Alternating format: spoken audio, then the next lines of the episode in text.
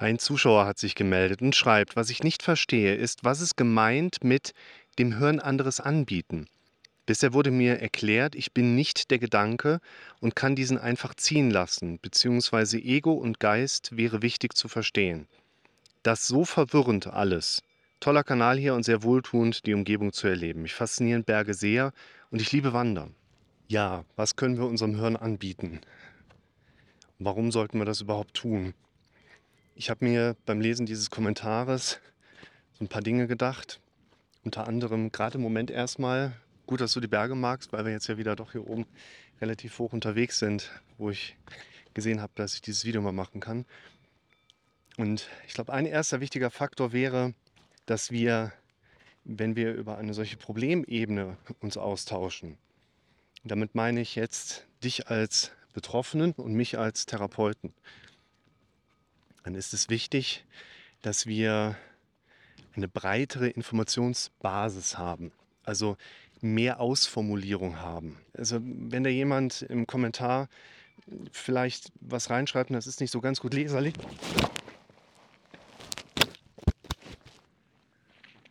Tschüssikowski. Versucht euch mitzuteilen, versucht mir eure Gedanken, eure Symptome, eure Probleme zu schildern was gerade viel wichtiger ist, man braucht letztlich in den ja, Empfehlungen, die man ausspricht, einfach eine viel deutlichere, detailliertere Ebene, dass ich verstehe, dass ich weiß, so was betrifft dich konkret eigentlich, sodass ich dir auch eine passgenaue und gut funktionierende Hilfestellung geben kann. Also das ist ein erst wichtiger Punkt. Der Kommentar ja, ich will jetzt nicht sagen, der Kommentar ist zu kurz, aber äh, man kann jetzt theoretisch sagen, so der Kommentar, nicht ein zweites Mal, ähm, der darf sehr viel stärker ausformuliert sein. Und wenn dann zum Beispiel jemand gesagt bekommt, hey, ähm, du bist nicht deine Gedanken. Aber was bedeutet das eigentlich? Du bist nicht deine Gedanken, aber du hast doch diese Gedanken.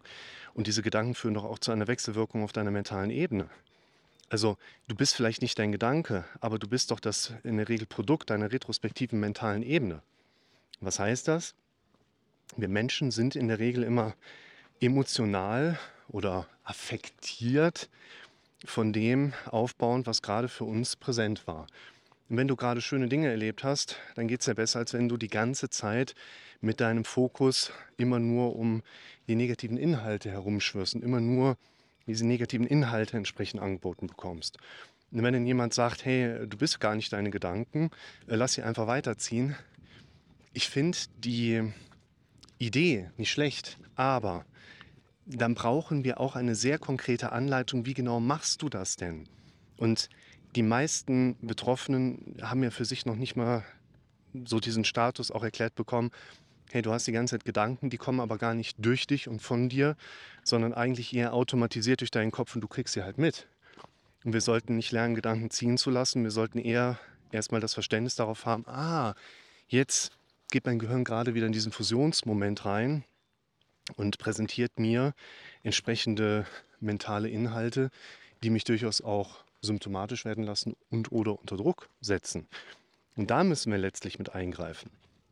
Und wenn ich in den Videos sage, wir müssen in Bewegung kommen, dann meine ich damit raus aus der alten Schockstarre, denn die meisten Probleme entstehen dadurch, dass wir in dieser Schockstarre, in der Fusion, ne, diesem Verschmolzensein von Gedanken und der Idee, ich bin der Gedanke, ich komme da niemals raus, ich kann das nicht verändern, das ist uns in dem Moment ja gar nicht so bewusst. Das müssen wir immer wieder unterbrechen lernen. Also kommen in Bewegung heißt Hauptsache, du vegetierst jetzt nicht in dieser alten Situation vor dich hin. Wende deinen Fokus Neuem zu. Das ist jetzt gerade unsere Aufgabe, die wir immer wieder angehen dürfen. Worauf genau? Ich würde ganz ehrlich sagen, ich kann es dir nicht sagen. Boah, alles voller Marsch.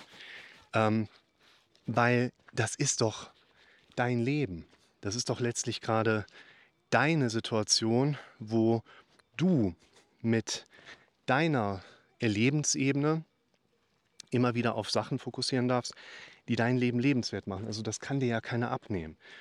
Und deshalb wäre aus meiner Sicht, kann ich dir heute zwei Empfehlungen mitgeben. Empfehlung Nummer eins, versuche erstmal überhaupt zu verstehen, was deine Situation ausmacht. Also versuche mal deine Situation auszuformulieren. Versuche mal, dass du dich einfach nicht intensiver mit dem beschäftigst, was ist, sondern halt in das klassische Prinzip kommst, was ich immer gerne empfehle, nämlich in dieses Aufschreiben. Und versuche mal, nicht nur für jemanden wie mich als Berater und Therapeut nachher, versuche auch mal für dich selber auszuformulieren und überhaupt erstmal zu verstehen, was geht denn eigentlich bei dir ab? Hier oben, die ganze Zeit, im Automatikmodus. Worauf ist dein Gehirn gerade trainiert? Und die zweite Empfehlung, die geht jetzt auch in die Richtung, dass eigentlich keiner dir vorgeben sollte, worauf sollst du dich denn fokussieren. Was man dir aber vorgeben kann, was ich dir vorgeben möchte, wäre eine Art Grundgerüst, um zu sagen, das Leben funktioniert in unserer heutigen Gesellschaft irgendwie schon von alleine, aber ein glückliches Leben funktioniert nicht von alleine. Ein glückliches Leben entsteht nicht dadurch, dass wir einfach nur keine Symptome haben. Wenn du nie wieder irgendwelche negativen Gedanken hättest, die dich heute noch plagen, dann geht daraus nicht resultativ hervor, dass du parallel glücklich bist. So funktioniert es nicht. Was wir machen müssen, ist ganz simpel, wenn dein Fokus auf negative Inhalte rübergeht, dann kommt es ja auch daher, dass dein Kopf erstmal normal und gesund gerade in dem Moment denkt und oder arbeitet. Und das müssen wir aber nicht gewähren lassen. Das heißt, nicht nur, weil dein Kopf das in dem Moment gerade macht, heißt es auch, das müssten wir geschehen lassen. Weil dann werden auch entsprechende emotionale, affektive Verarbeitungsmuster kommen. Also wir werden mit Angst oder mit Panik oder mit Depression auf die entsprechenden Inhalte reagieren, wenn wir sie stehen lassen. Auf welche Inhalte du gehen solltest, das kann ich dir nicht sagen. Aber die Struktur ist gerade wichtig unterbrechen, stopp, da gehe ich jetzt nicht hin, sondern wende meinem Fokus und das Ganze halt im Zweifel 100 Mal am Tag oder sogar hunderte Male am Tag, wende ich meinen Fokus den Dingen zu in meinem Leben, die mein Leben in dem Moment schöner machen. Das können meine mittel- und langfristigen Ziele sein, das können meine Ideen sein, das kann ein sich beschäftigen mit meinen Wünschen sein, das kann aber auch ein sich beschäftigen mit den aktuellen Baustellen sein. Hauptsache, ich komme immer wieder ins Unterbrechen und wende meinen Fokus dann den Dingen zu, die mein Leben verschönern, die mein Leben bereichern. Und da mein Leben mein Leben ist und dein Leben dein Leben ist, kann ich dir nicht sagen, welche Inhalte dein Leben verschönern. Da bist du schon selber drauf gekommen und darfst nochmal reaktivieren oder solltest selber in den Prozess gehen und hier an den Ideen arbeiten. Und auch da habe ich verschiedene Videos zu gemacht. Da könnte man in Livestream Nummer 1 reinschauen. Da gehe ich insbesondere nochmal auf dieses Modell drauf ein. Wie kommst du eigentlich an gute Ideen? Und das solltest du machen. Also neue Gedanken in den Kopf bringen heißt vor allen Dingen, richte deinen Fokus auf die Dinge, die dein Leben schöner machen.